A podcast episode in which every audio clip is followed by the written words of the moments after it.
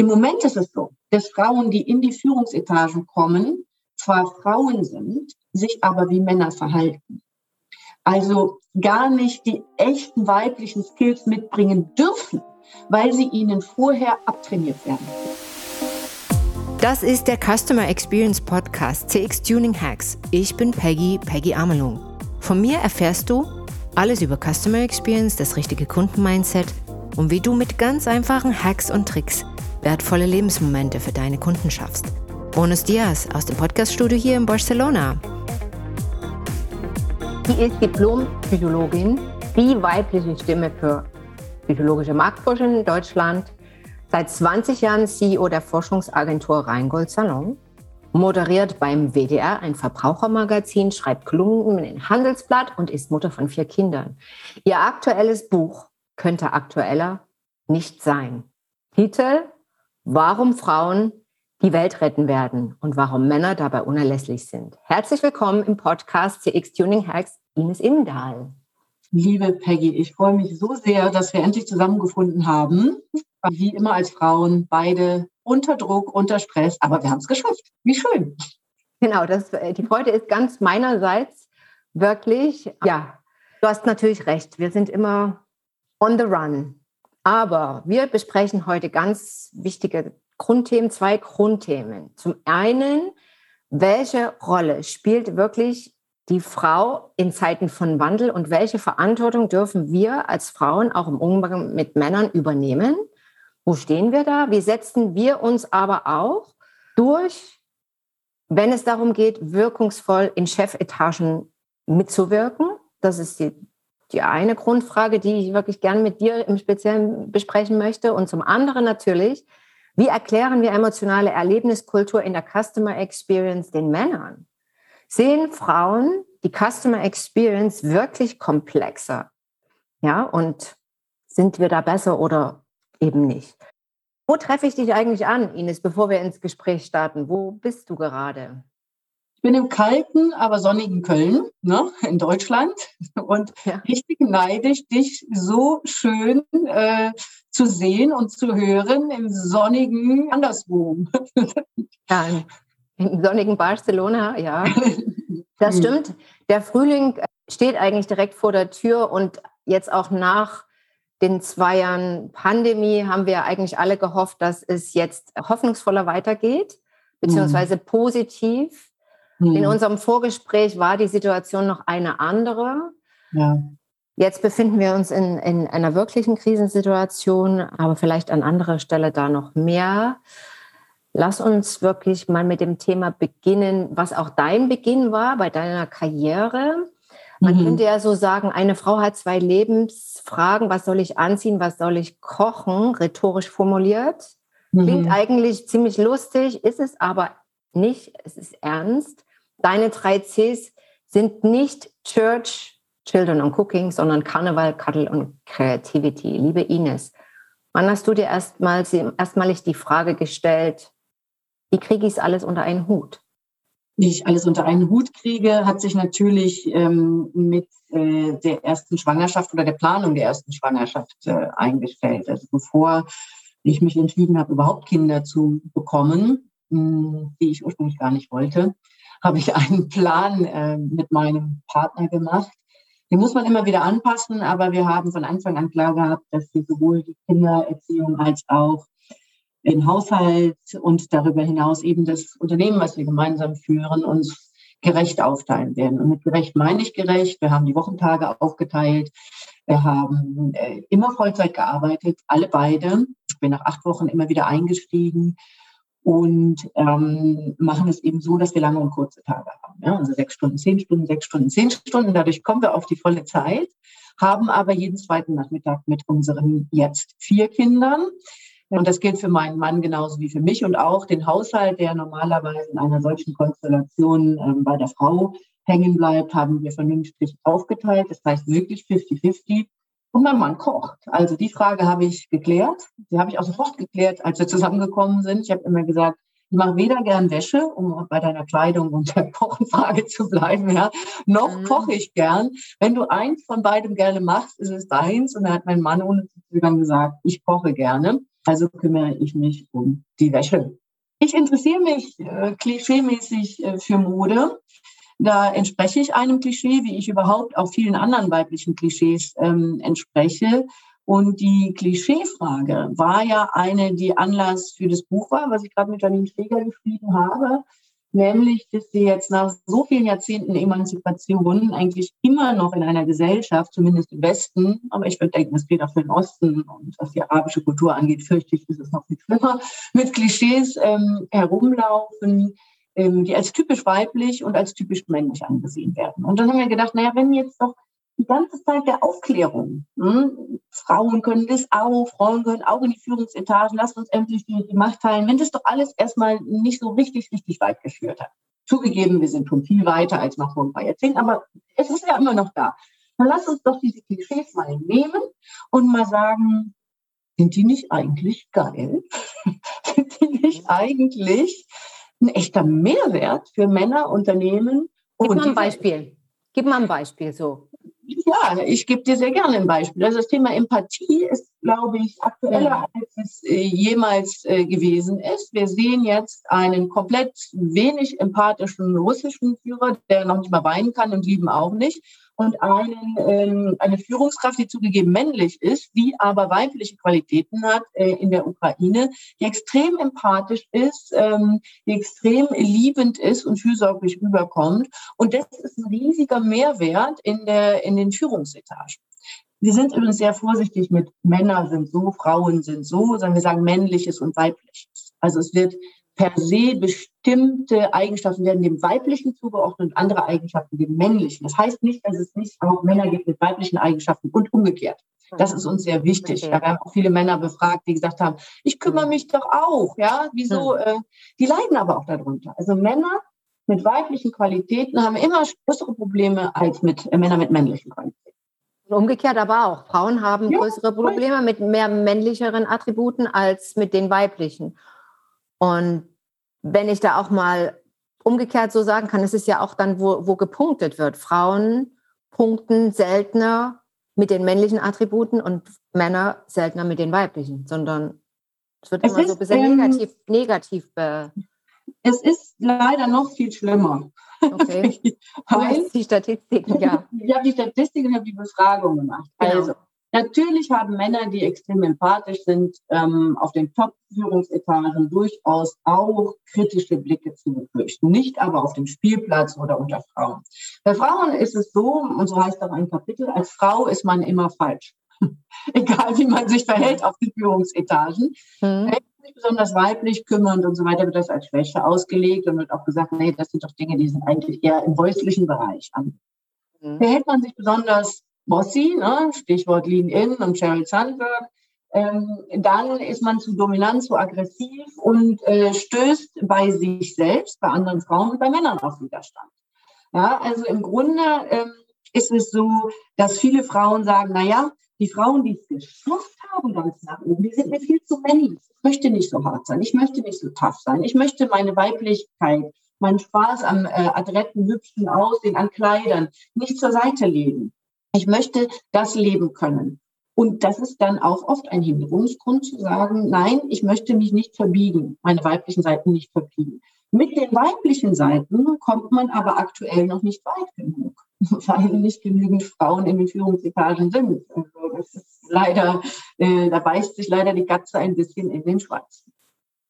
Ja, und da kommen wir gleich auch mal auf diese Statistik, dass wir 160 äh, DAX-Unternehmen haben, davon vier äh, Frauen geführt. Und das Bild war ja wirklich sehr, mhm, mhm. also das hat ja wahrscheinlich jetzt noch jeder äh, vor Augen, was vor zehn Tagen um die Welt oder viral ging. Das äh, zeigte die Männerrunde beim Sicherheitsforum in München, wo wirklich keine einzige Frau da war. Und sehr beachtenswert fand ich den Kommentar von Joe Keser, der gesagt hat, oh mein Gott, das ist mir noch nicht mal in der Runde selber, als ich da saß am Tisch, aufgefallen, dass keine Frau war. Erst als ich das Bild gesehen habe. Jetzt meine mhm. Frage an dich, Ines. Was glaubst du? Erstens, sind wir nicht auch zu schüchtern und zu, da waren ja bestimmt auch Frauen eingeladen. Wieso waren die nicht da? Wieso sagen die da nicht einfach mal zu und begeben sich in solche Runden? Liegt es immer nur daran, dass wir in der Mehrzahl einfach noch nicht äh, prozentual mitmischen oder auch an unserer eigenen Schüchternheit? Naja, jetzt kann man ja sagen, ist Bescheidenheit und Schüchternheit eine Schwäche? Und da würde ich eben ganz klar sagen, nein, das ist es nicht. Was ich erschütternd finde, um auf deinen ersten Satz zurückzukommen, oh, das ist mir noch nicht mal aufgefallen. Das ist etwas, was wir auch in unserer Studie bestätigen konnten. Immer als ich gesagt habe, lass uns doch mal über typisch männliches, typisch weibliches reden, habe ich einen großen Widerstand verspürt, und gesagt, das sind wir doch schon längst weiter. Wir brauchen doch gar nicht mehr, wir sind doch alle längst gleichberechtigt. Das ist natürlich Quatsch. Und gerade die Menschen, die sagen, wir müssen eigentlich nicht mehr drüber reden, arbeiten in der Regel in Unternehmen, wo das alles andere als selbstverständlich ist. Das ist oftmals eine Ausrede, zu sagen, wir müssen uns damit nicht mehr auseinandersetzen. Wir müssen uns intensiv damit auseinandersetzen. Und wenn es etwas Gutes an diesem Bild gibt, dann das. Dass ein Aufschrei der Empörung durch die Gesellschaft gegangen ist, dass den Männern es selber unangenehm gewesen ist, äh, dass es viral gegangen ist, ist ja ein guter Ansatz gewesen. So, Frauen und äh, männliches und weibliches, um selber in die Falle zu Frauen und Männern zu tappen, sind per se erstmal unterschiedlich. Frauen oder männliches, weibliches ist eben eher in diesem zögernden, selbstzweifelnden, bescheidenen, zurückhaltenden unterwegs. Dadurch optimieren wir Frauen uns ständig selbst. Wir hinterfragen ständig alles. Wir wollen alles immer noch besser machen. Das gilt für unser Äußeres, weswegen wir länger schön bleiben als die Männer. Und das ist natürlich ein Fakt, der sich übrigens auch mit Zahlen hinterlegen lässt, wenn man das mal nachreichen äh, will. Wir bleiben länger schlank in Beziehungen und wir bleiben auch länger hübsch, also im Schnitt, ja, muss man, mhm. man muss mal sagen, gibt es Zahlen zu. Aber äh, es ist eben so, dass im Moment nicht als etwas gesehen wird, was ein Unternehmen, was in der Welt, was in der Nachhaltigkeit einen besonderen Wert hat. Also nachdenklicher, vorsichtiger, zurückhaltender, um all das mal in einen Topf zu werfen, weil das ist ein Zug des Weiblichen, als etwas zu sehen, äh, was äh, vielleicht mit berücksichtigt werden muss. Ich sage ja gar nicht, wir sollen das Männliche ablösen. Also ich bin weit davon entfernt zu sagen, Männer weg, Frauen rein, sondern wirklich 50-50, nicht zwei Frauen, nicht vier Frauen in 105, sondern 50-50. Und erst dann wird man merken, wie sehr sich das gegenseitig befruchtet. Ja, auch mental befruchtet, dieses Zweifeln. Wenn das nicht immer als Blockade gesehen wird, sondern wenn man sagen kann, es hilft vielleicht dem einen oder anderen Mann auch mal, Entschuldigung, die derbe aus den Hintern zu retten. Ja, also sich in, die, in dieser, in dieser größeren Zurückhaltung. Man sagt ja immer, ne, Frauen werden deswegen nicht so oft befördert, weil Männer einfach die Mütze über die Mauer werfen und sagen, äh, ich kann das, ich habe das Potenzial und Frauen müssen sich erst 50 Mal beweisen ein Spruch, was wir ähm, auch kennen. Frauen werden nie wegen ihres Potenzials im Grunde äh, einfach nur gefördert. Weil du hast ja auch gesagt äh, und das mit äh, Umfragen belegt, dass es uns nicht an den Voraussetzungen fehlt. Also sprich Ausbildung, Kenntnisse, Fähigkeiten und so weiter. Das ist ja auch äh, schon fast ein alter Hut, ja, dass, dass die Frauen sogar besser gebildet sind, einen besseren Abschluss haben. Und wenn du mit jungen Frauen sprichst, gerade in Deutschland, und ich kann ja überwiegend äh, meine Forschung eben auf Deutschland, was das angeht, beziehen, Gerade in Deutschland haben die Jungfrauen, die von der Universität kommen, überhaupt nicht das Gefühl, sie brauchen eine Quote oder Unterstützung. Sie sind so selbstbewusst, weil so gebildet, äh, das, das schaffen sie schon alleine. Aber je länger sie dann im Business sind, desto mehr merken sie, nee, ist nicht so. Also zu sagen, das schaffen wir schon alleine ohne Unterstützung, ist so un ungefähr zu sagen, wie den Schwarzen in der Apartheid zu sagen, ach, streng dich mal ein bisschen mehr an, klappt das schon mit der Gleichberechtigung. Das ist Quatsch. Das ist schlicht und ergreifend Quatsch, weil, wie du so schön gesagt hast, den Männern es eben noch nicht mal auffällt. Und das ist kein böser Wille. Also du das sagst auch ganz klar, du, du sagst auch ganz klar, hm, ja, die Quote, die brauchen wir jetzt. Auch ja. wenn das eine bittere Pille ist und wir uns da auch behaupten dürfen in unserer Rolle, auch in Meetings und wirklich in der Konfrontation, in Männerrunden, aber anders ginge es nicht. Ich glaube, dass es ohne Quote überhaupt kein Stück weitergeht. Ja. Wir brauchen eine gesetzliche Regelung, die freiwillig, jetzt drehen wir es doch mal um. Würden wir als Frauen da sitzen und es gibt nur eine beschränkte Anzahl von Posten, wir würden doch auch nicht teilen. Niemand teilt. Schon die Kinder in den in den Sandkästen teilen ihre Schaufeln nicht. Das ist so. Ja, und äh, es gibt eben nicht unfassbar viele Kosten. Und deswegen brauchen wir definitiv die Quote. Und das Argument, ja, ich will ja keine Quotenfrau sein, was ich insbesondere von Frauen oft höre, ist natürlich dann obsolet, wenn es eben 50 Prozent Frauen gibt, dann sind ja, dann ist ja keine oder alle eine Quotenfrau. Also insofern macht das, das, das zieht für mich nicht wirklich. Und wie gesagt, ich komme auf die Apartheid zurück. Das wäre hier das Gleiche. Wenn man es nicht selber geschafft hat, ist man nicht ernsthaft gleichberechtigt. Wir haben die Voraussetzungen, wie du schon sagst, und ähm, wir müssen sie jetzt eben auch äh, gesetzlich schaffen, sehr, sehr schnell, sehr, sehr stark, damit der Mehrwert und das Können der Frauen eben wirklich auch in der Diversität zum Tragen kommt. Das ist vielleicht ein wichtiger Punkt. Im Moment ist es so, dass Frauen, die in die Führungsetagen kommen, zwar Frauen sind, sich aber wie Männer verhalten. Also gar nicht die echten weiblichen Skills mitbringen dürfen, weil sie ihnen vorher abtrainiert werden. Sogar zum Teil genau. mit Coaches. Ja, ja. Und deswegen, wenn jetzt aber Frauen, die sich wie Männer verhalten, in Vorstandsetagen kommen, dann brauchen wir keine Diversität, dann brauchen wir auch, wir brauchen die Quote, um echte Diversität in die Vorstandsetagen zu bringen. Frauen, die sich wie Frauen verhalten und weiblich sind. Das wird ja schon äh, ganz deutlich auch in der Appearance, ja. Also wenn man jetzt mal den Kleidungsstil ja. und wie Frauen sich wirklich präsentieren. Und ich muss ja. aus eigener Erfahrung sagen, mir wurde auch schon gesagt, Peggy, ähm, findest du es passend, sagen wir mal, Fingernägel anzumalen bzw. Make-up aufzutragen? Ja. Du willst doch für dein Content wahrgenommen werden und nicht für dein Äußeres.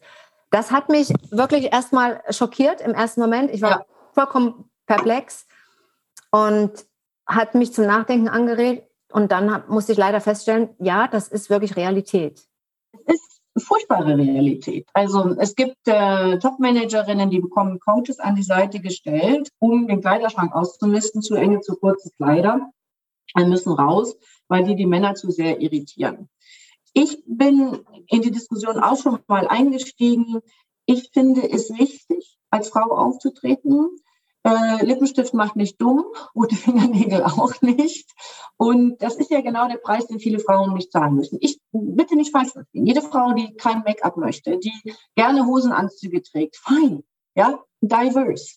Aber nicht, weil sie muss, um was zu verstecken. Wenn man so auftritt wie du und ich ja auch, ja, äh, dann möchte ich so auch auftreten und äh, natürlich auch sagen, das ist Teil meiner Persönlichkeit, Teil meines Einflusses, den ich nehmen möchte als Frau. Und ähm, es mindert jetzt nicht meine Aussage. Wenn das die Männer irritiert, und ich sage jetzt mal böse, und ich dann bekomme, was ich will, bin ich da auch fein mit. nein, ja. ich, nein, mhm. Es, einfach, ich kann das einfach nicht mehr hören, so nach dem Motto, du möchtest für deinen Content wahrgenommen werden. Natürlich wirst du trotzdem für deinen Content wahrgenommen. Dein Content hängt aber nicht von deiner Fingernagelfarbe ab.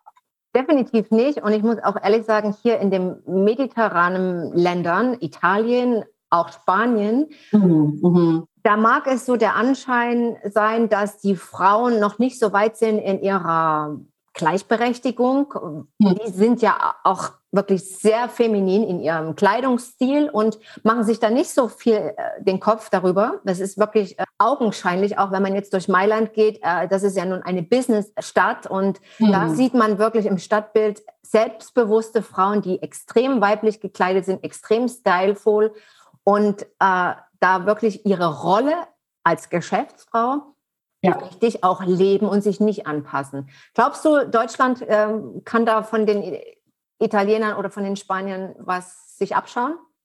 Was das ähm, öffentliche Bild der Weiblichkeit angeht, auf jeden Fall. Das heimliche Bild, insbesondere in Italien, ist natürlich ein anderes, ne? Mutterideal und so wird das sehr, sehr hoch gehalten. Aber was das öffentliche Bild der Businessfrau angeht, auf jeden Fall. Und da bin ich eben wieder für Diversität. Also jede so, wie sie sich wirklich wohlfühlt. Und für mich gehört ein Make-up und ein Kleid, ich trage fast ausschließlich Kleider, fast, das hat auch so einen Wechsel. Du hast ja gesagt, wann bist hast du dich als Frau wahrgenommen. Ne? Ich habe irgendwann mal vor 20 Jahren gesagt, ich trage nur noch Kleider im öffentlichen Auftritt, weil ich als Frau auch wahrgenommen werden will und wirklich auch als Frau, nicht als gegen die Männer, sondern als Ergänzung zu den Männern. Hm? Und ich möchte dort nicht im Hosenanzug auftreten. Ich trage nicht gerne Hosen. Fertig. Wenn du jetzt sagst, äh, wir Frauen werden die Welt verändern, was sagst du uns Frauen, was gibst du uns Frauen an die Hand miteinander, also mit Frauen, Frauen und Frauen untereinander? Wie ist da mhm. dein Ratschlag? Was können wir besser machen? Mhm. Also ich habe in dem Buch gibt es ein paar ähm, Ratschläge, also neben den Klischees, im Grunde zu sagen, das Zyklische, das Zähe, das Empathische, das vermeintlich Komplizierte ist das Denken in intakten und komplexen Zusammenhängen. Das ist etwas, wofür wir uns nicht ständig entschuldigen sollten. Also zum Beispiel sagen fast alle Frauen, oh, da war ich mal wieder zu emotional. Was steckt da drin psychologisch? Psychologisch steckt da drin, erstens, Emotionalität ist schlecht. Zweitens, Männer sind nicht äh, emotional, sondern rational. Drittens, ich muss so sein wie ein Mann. Alles falsch, weil das bedeutet, dass das weibliche Prinzip immer noch weniger wert ist als das männliche Prinzip. Wir müssen also als Unternehmerinnen, sind wir beide ja, dafür einstehen, zu sagen, Emotionalität, Empfindsamkeit, auch rund zum Beispiel um den Zyklus, ist etwas, was einen Mehrwert haben kann. Denn zyklisch bedeutet, es gibt Tage, da sind wir viel stärker und unbeatable im Vergleich zu den Männern. Und dann gibt es Tage, sind wir sehr empfindsam und nehmen vielleicht Dinge wahr, die wir sonst nicht wahrnehmen, weil wir sie sonst verdrängen oder wegschieben. Beides hat Vorteile und ist gut für ein Unternehmen. Also erster großer Ratschlag, der auch in dem Buch steht, hört auf, euch endlich äh, ewig zu entschuldigen hm? und euch ja. ewig äh, dafür komisch zu fühlen, so zu sein, wie ihr seid. Das ist auch egal ob schüchtern oder emotional. Auch für das Gegenteil, was äh, in meinem Fall oft die Erfahrung ist, wenn ich zum Beispiel im Arbeitsflow bin, wenn, wenn ich wirklich Dinge umsetzen will, dann werde ich auch mal, naja, man würde jetzt vielleicht von einer männlichen Sichtweise sagen, sie ist aber harsch, sie ist aber gar nicht so mit, der, mit der süßen Stimme und sie ist so mhm. Ton sehr krass. Mhm wo ich dann auch immer klarstellen muss, es ist nichts, es ist alles gut. Ich bin nur im Arbeitsflow. Ich mhm. arbeite nur Dinge mhm. ab. Und mhm. Ja, also auch das ja, Gegenteil. Intelligent hat ja zwei Seiten. Die eine ist eben diese empfindliche und die andere ist eben diese leidenschaftliche oder diese ähm, einsetzende, die eben nicht äh, rational ist. Ja, dieses Kämpfen für etwas, sich einsetzen dafür, weil man besorgt ist, weil man äh, engagiert ist, wird auch, wie du schon richtig sagst, oft anders interpretiert. Aber das gegenseitige Verstehen kommt erst, wenn wir uns ernsthaft damit auseinandersetzen. Also wenn wir uns mit beiden Seiten ernsthaft auseinandersetzen. Nicht im Gegensatz. Es geht uns überhaupt nicht darum zu sagen, wir gehen ins Gegenland. Also wir sagen immer, wir stellen das Männliche, wie es üblicherweise gesehen wird, gegen das Weibliche und sagen, okay, und was hat das voneinander? Hm? Also was hat das voneinander? Zum Beispiel ist das Erste, was wir sagen, die Frauen sind immer vorgeworfen, sie seien zu kompliziert, würden auch von Hölzchen auf Stöckchen kommen, würden dieses und jenes noch berücksichtigen. Positiv, sie sorgen sich um ein intaktes Umfeld. Immer. Sie gucken immer, ist da vorne vielleicht ein Eisberg oder fahren wir vielleicht lieber einen kleinen Umweg? Ja, das mhm. ist das, was kompliziert ist. Damit retten sie manchmal Männern ein bisschen das Popöchen, die sich selber riskieren, die lieber irgendwie beim Formel 1 Rennen äh, gerade überholen und ihr Leben aufs Spiel setzen, als irgendwie zu sagen, könnte man nicht das intakte Umfeld ähm, mit in Bezug äh, nehmen. Das ist etwas, wo wir sagen, das äh, kann ein großer Mehrwert sein und auch für die Männer eine riesige Entlastung sein. Und nicht nur, oh, wir müssen teilen, sondern, ah, es gibt noch einen anderen Blick darauf, der uns auch hilft, ganz konkret hilft. Und das haben wir an sechs Thesen haben wir das ausgestellt. Und die erste habe ich dir jetzt ein bisschen beschrieben. Haben wir auch Zahlen dann dazu, dass Menschen wirklich denken, also die Führungsetagen in Deutschland, repräsentative Studie, denken wirklich, dass Frauen die Welt retten werden. Also wir haben sehr kluge Menschen hier, 89 Prozent stimmen dem zu. Sehr interessant. Da, da kommen wir eigentlich auch äh, gleich auf den nächsten Punkt. Du beschreibst ja in deinem Buch äh, Themen oder gehst Themen an wie Klima, Nachhaltigkeit, ja. Gleichberechtigung sowieso. An Krieg konnte ja niemand denken. Ja, du greifst es ja wunderbar auf jetzt mit dem intakten Umfeld. Doch, mhm. haben wir. Wir haben in unserer Utopie genau daran auch gedacht. Mhm. Wir gedacht haben, na, wir glauben, dass mit diesen Eigenschaften mit ähm, den Sorgen äh, für ein intaktes Umfeld, mit dem Kümmernden als äh, weiteren Zug, mit dem Empathischen, mit dem ähm, Empfindsamen, mit dem manipulierenden, positiv manipulierenden, beeinflussenden, mit den ständigen Selbstzweifeln, das was du eben als Schüchternheit bezeichnet hast, dass wir damit eben auch solche Faktoren mit in den Blick nehmen. Das klingt dann oft wie, oh, ich mache mir Sorgen. Das wäre dann wieder die negative Seite. Aber nein, es ist das in Betracht ziehen, dass das, wie dieses auch passieren könnte. Wenn man einfach nur sagt, ich setze jetzt hier mal meinen Willen durch, welcher Wille das auch immer ist, lassen wir das mal außen vor. Nein, das haben wir mit äh, berücksichtigt und äh, zum Abschluss unseres Buches eine Utopie geschrieben. Was wäre, wenn die weiblichen Qualitäten vollumfänglich mit berücksichtigt würden, dann gäbe es wohl keine Kriege mehr in unserer Utopie. Ist das drin? Ja, das wäre jetzt auch ja wirklich mal so eine hypothetische Frage, was wäre, wenn zum Beispiel Angela Merkel noch Kanzlerin gewesen wäre, hätte sie ja Einfluss auf Putin zur Beschwichtigung haben können, aber die können wir selber nicht beantworten. Vielleicht äh, deine Gedanken dazu? Also ich bin mit vielen Dingen, die sie gemacht hat, nicht einverstanden. Ich hm. glaube aber, dass sie außenpolitisch von unschätzbarem Wert war und dass sie sehr gekonnt es geschafft hat, allen möglichen Menschen, so schwierig sie zu sein scheinen, auf den verschiedensten Seiten eine Basis zu schaffen, ihr Gesicht zu wahren. Und das ist jetzt ja ähm, eben unglaublich schwer. Da geht es jetzt eben rum. Aus der Nummer kommt er ja nicht mehr raus. Der verliert sein Gesicht und ähm, das ist etwas, was sie im Vorfeld, glaube ich, schon sehr, sehr, sehr gut hingekriegt hat. Und da sind wir wieder bei dem Thema. Sie hat den Männern da auch oft, glaube ich, was gerettet, ohne dass sie das merken. Also so, man kann viel kritisieren, aber ich glaube, in der Rest der Welt, abgesehen von Deutschland, ähm, war das schon eine Figur, die sehr viel zur Schlichtung und zur Beruhigung und zur Deeskalation beigetragen hat. Mit ihren weiblichen Qualitäten. Sie hatte auch männliche. Sie hatte auch männliche, dafür stand sie auch in der Kritik in mhm. ihrem Umgang mit Mitbewerbern und äh, in mhm. ihrem politischen Umfeld. Ja. Aber auch eben diese weiblichen, ganz genau.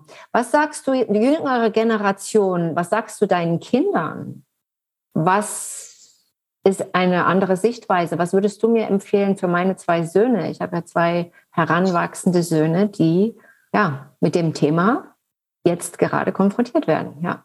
Also ich habe ja auch drei Söhne und eine Tochter. Mhm, und ähm, wir diskutieren das ja eigentlich am Stück. Mm, meine Söhne sind in der Küche genauso aktiv wie meine Tochter. Meine Söhne interessieren sich zum Teil noch mehr für Mode als meine Tochter, um mal deine Klischees vorne wieder aufzugreifen.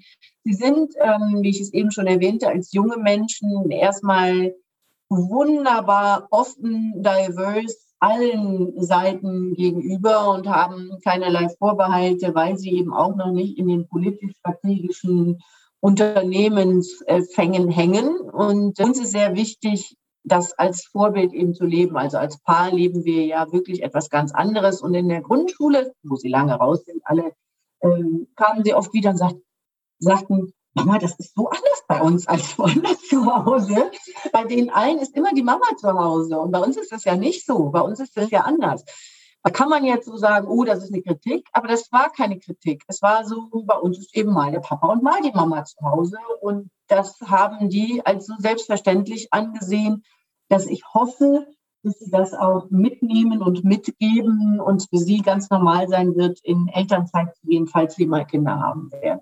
Ja, da, da nehme ich mir jetzt einige an, weil ich bin natürlich jeden Tag auch in diesem Prozess und damit konfrontiert mit der Frage, größtenteils auch oft hier allein managed, äh, managing das, diese ganze Organisation, die dahinter äh, steht, weil wir uns da auch sehr abwechseln, beziehungsweise auch große Perioden wirklich einer verantwortlich ist. Und ja, das ist die neue Generation geht damit vielleicht gelassener um? Und siehst du da auch eine Tendenz, dass eben Elternzeit wirklich auch akzeptiert wird, auch in Führungsetagen? Nein. also wenn wir okay. jetzt über die ganz Jungen reden, okay. äh, dann hoffe ich äh, da auf mehr. Aber nein, ich sehe ähm, leider keine Tendenz, dass es äh, stärker akzeptiert wird. Und das ist eine große Aufgabe, das weiter zu tun. Deswegen wir das jetzt in Rheingott Salon auch entschieden haben, neben der Vertrauensarbeitszeit Empfindsamkeitstage einzuführen. für Männer und Frauen. Also im Grunde zu sagen, mir ist heute nicht so. Ich muss einfach mal so ein bisschen, vielleicht komme ich mit der kreativen Idee wieder, aber lass mich bitte mal in Ruhe. Ich brauche mal so ein, ne, so ein mhm. bisschen zu ähm, da kann man auch mal eine Stunde ein Schild an die Tür hängen und sagen, nee, ne, ich gerade, ja, bitte, ich möchte auch nicht reden oder so. Das finde ich äh, einen wichtigen Schritt in die richtige Richtung. Und ich finde, fände es einen richtigen, einen wichtigen Schritt in die richtige Richtung, wenn sowohl Männer als auch Frauen, vor allen Dingen eben auch Männer gefragt werden, ob sie sich Familie vorstellen können, wenn es kein Karriere, ich weiß, die Frage ist verboten, äh, aber wenn es eben kein Karrierehinderungsgrund mehr ist, äh, sondern ein Einstellungsgrund zu sagen, man möchte äh, die Bereicherung durch Kinder- oder Familienzeit mit ins Unternehmen tragen. Denn die Trennung von Unternehmen und Familie ist ja eine massiv künstliche und Corona hat uns gelehrt, wie sehr das eigentlich zusammengehört und wie sehr das aufeinander Einfluss nimmt. Stichwort Homeschooling, Stichwort Homeoffice. Also wir sollten daraus andere Schlüsse ziehen, als zu sagen, möglichst schnell zurück wieder in die äh, andere Version. Also in die Verbindung und damit vielleicht auch gerade in der Generation Z oder in den äh, frühen Generation Y zu sagen, ihr müsst jetzt nicht das ewig hinauszögern, bis ihr wirklich eine Familie gründet. Viele Frauen, auch in meinem Freundeskreis, die sagen ja, ich mache jetzt doch erstmal erst Karriere, beziehungsweise bin so involviert in innovative Projekte und jetzt passiert gerade so viel, ich kann mir jetzt gar nicht erlauben, mich rauszunehmen und dann finden sie sich dann Anfang 40 wieder und haben einfach auch wirklich den Zug verpasst, die Familie dann zu gründen, leider Gottes, ja. Also man sagt. Wenn sie es denn wollten. Ich meine, man muss ja mal gucken, nicht alle wollen das. Was du aber ansprichst, was da drin steckt, ist ja wieder so ein spannendes Thema. Vereinbarkeit ist immer noch Frauensache. Und das ist auf den ganzen Plattformen immer beschäftigen sich die Frauen damit. Das ist etwas, was ich auch mit dem Buch wirklich ändern will. Vereinbarkeit ist kein Frauenthema. Vereinbarkeit ist ein Thema von den Paaren, ja, von, von Männern und Frauen, von männlichen und weiblichen. Männer sagen einfach nur oft, du, ich finde das toll, wenn du auch Karriere machst oder Teilzeit arbeiten gehst, wenn du das Kind hast. Aber kommen nach Hause und haben Anspruch und sagen, ah, wo ist denn jetzt hier Zeit, äh, was, was ich auch mhm. einzige. So, das funktioniert, ähm, das nenne ich immer die Teilzeitfalle, das funktioniert nicht, wenn die Frauen auch Vollzeit arbeiten und wie das eben Vollzeit gehen kann, ähm, habe ich ja mit meinem Mann äh, gezeigt. Und wenn Frauen auch Vollzeit arbeiten, haben sie nicht den Druck des Haushalts allein auf ihren Schultern, auch nicht den Druck der Kindererziehung. Wenn sie aber zu Hause bleiben möchten, dann ist es auch an den Paaren, es so zu vereinbaren, dass die Frau keinen Verdienstausfall hat, dass sie für diese Zeit vom Mann bezahlt wird.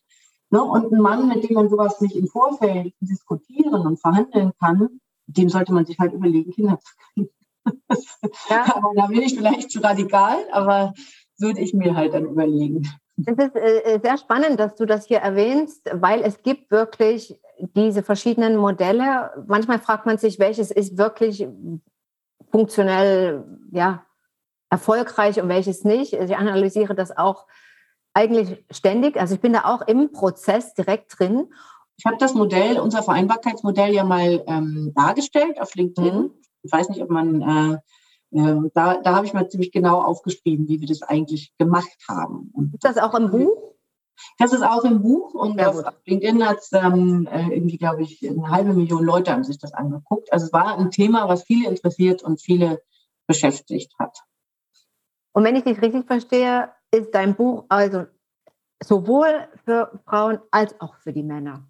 Ja, auf jeden Fall. Also wir wollten kein ähm, feministisches Buch schreiben im bösen Sinne, weil Feminismus ja leider in unserer Kultur immer ein Schimpfwort ist es natürlich nicht. Auch Männer können Feministen sein, aber wir wollen raus aus dieser ewigen Schiene Männer gegen Frauen, Geschlechterkampf und sowas. Das ist nicht das, was unser Anliegen ist, sondern wir wollten uns wirklich mal für alle Geschlechter, also auch unabhängig vom biologischen Geschlecht, die Klischees anschauen, die mit weiblichem und männlichem verbunden sind und jetzt mal anschauen sagen, wir können sie ja nicht ändern. Das scheint uns ja die Geschichte zu lehren.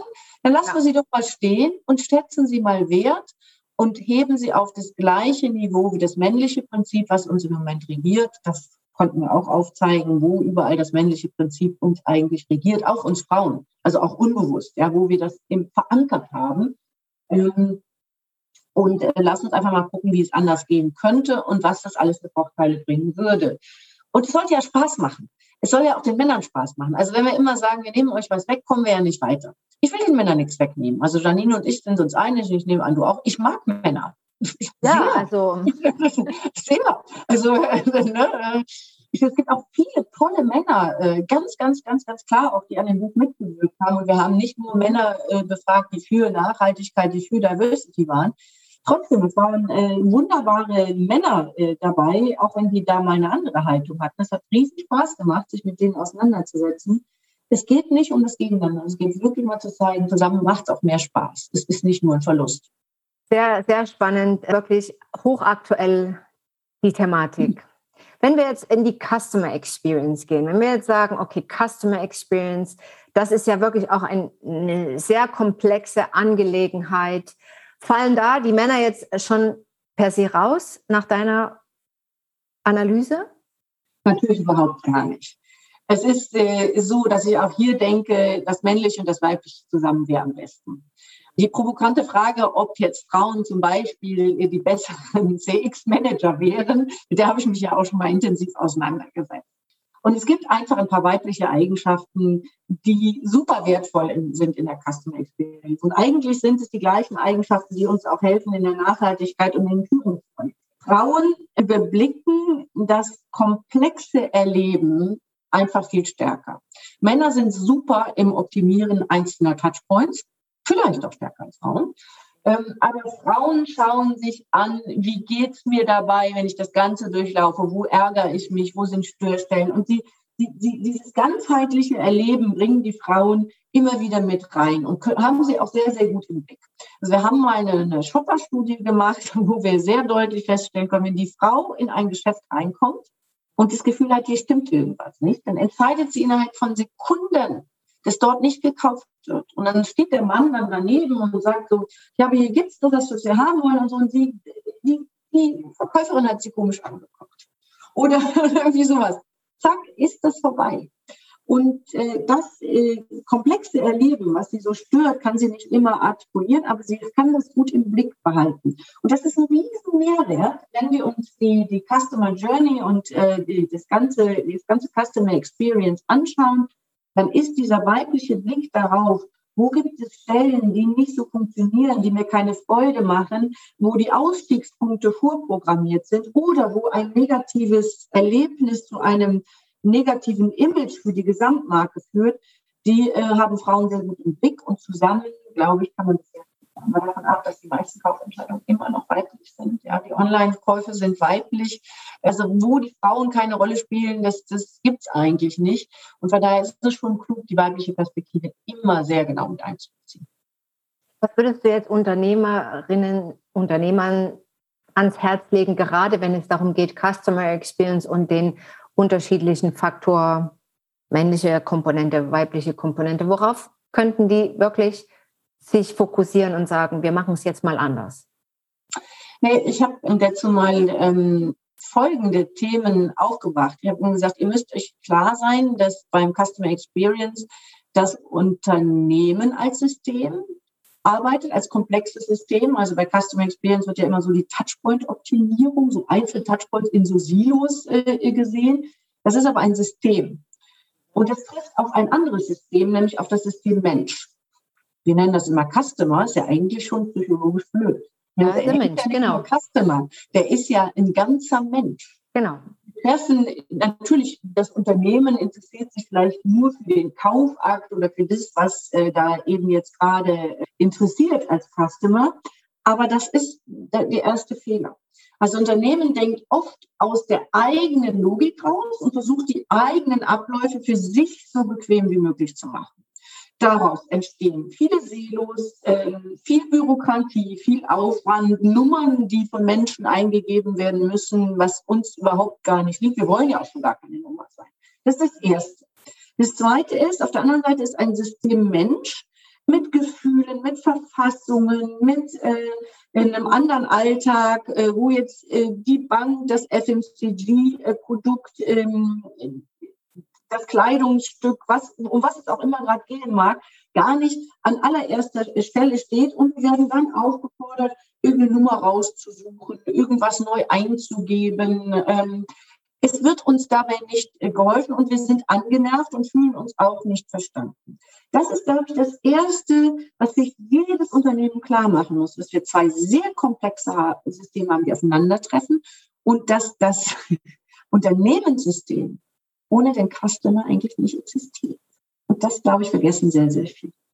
Das Zweite, was oft vergessen wird, ist, dass jeder Touchpoint in der Customer Experience Pass pro Tote für das ganze Unternehmen steht. Wir haben vergessen, dass wir außer im konkreten Touchpoint kaum noch eine Brand Education haben oder eine Unternehmenseducation. Früher haben wir wahrscheinlich vom Fernseher gesessen und haben Marken, Unternehmen kennengelernt durch die Werbung. Wir sind quasi zur Werbeschule gegangen. Das gibt es jetzt nicht mehr.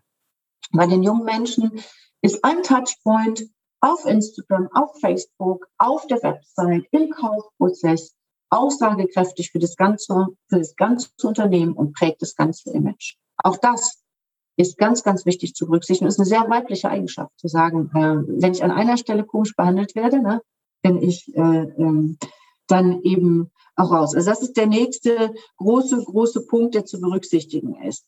Also, wenn man jetzt das in drei Ratschläge unternehmen, äh, gehen würde, sagen, baut eure Systeme nicht um euch selbst herum, was ihr tut.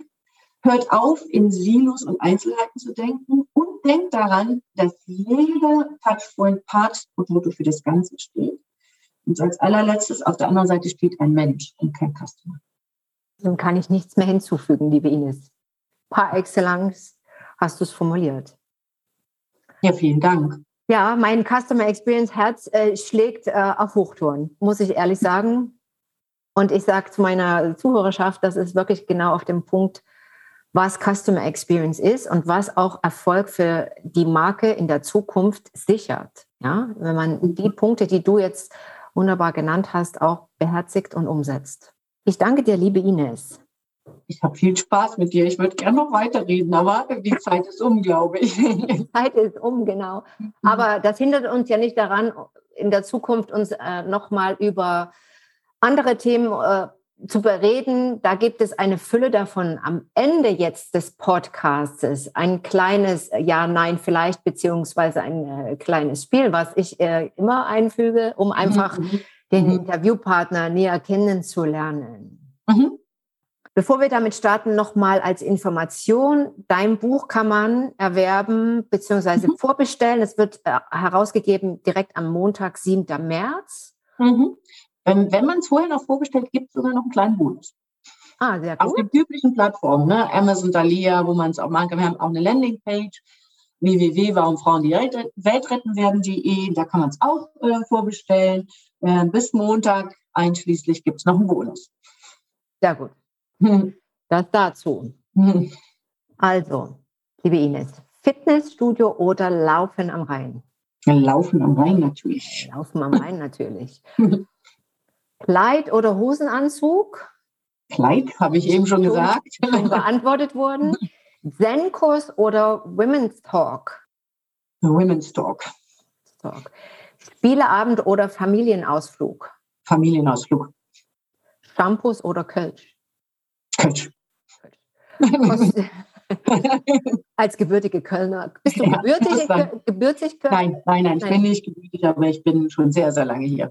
Ah, du bist hm. schon rein, rein ja, ich bin äh, über 40 Jahre in Köln. Ja, das zählt, glaube ich. Kostümverleih oder Homefundus? Homefundus. Homefundus. Restaurant mhm. oder Live-Konzert? Hm, das ist schwer. Von beidem bitte. Genug. genau, hat beide seinen Charme. Alpen oder Nord- bzw. Ostsee? Ostsee. Ostsee. ja, da bist du öfter anzutreffen, ne? Das ist Ostsee. richtig, ja. ja. ja. Boutique Hotel oder Eco Resort? Weder noch. Also ich bin, äh, ich bin nicht so der Hoteltyp und Resort auch nicht. Also. Aber Camper auch nicht. Du bist null. Null. Nein, null, null, null. null. Nee, ich bin, ich bin in der äh, Situation im Grunde nicht. Also wir haben ein kleines Eigentum und da ich da meistens bin, brauche ich das nicht zu entscheiden.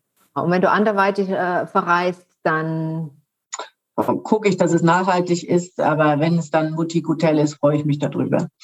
Sehr gut. Designer Zwirn oder Secondhand Vintage? Wenn es nachhaltig ist, Designer. Ansonsten sind wir durchaus auch zunehmend bei Vintage. Vintage, genau, Vintage. Vintage, genau. Hm. In diesem Sinn, liebe Ines, nochmal danke für deinen wertvollen Input zu deinem Buch, zu einer wirklichen kritischen, aber auch lösungsorientierten Anschau der Thematik Frauen in der Gesellschaft und wie wir uns da weiterentwickeln können. Es war wunderbar, dich da zu haben. So. Ja, ich, ich komme noch mal rein. Ne?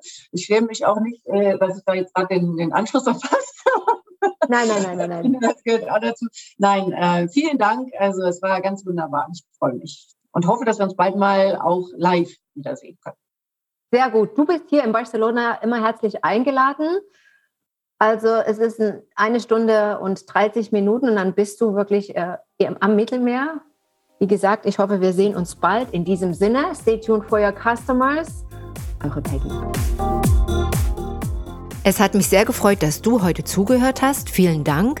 Wenn du mehr wissen willst über das 1 zu 1 Customer Experience Coaching und Mentoring Programm beziehungsweise über die Seminare wie zum Beispiel Briefing Customer Executive Modus, dann geh einfach auf die Webseite www.amlung-partners.com und wenn du Teil unserer CX Community werden willst, dann klick einfach auf LinkedIn CX Tuning Hacks oder auf Instagram bei Amelung und Partners dich ins Profil ein.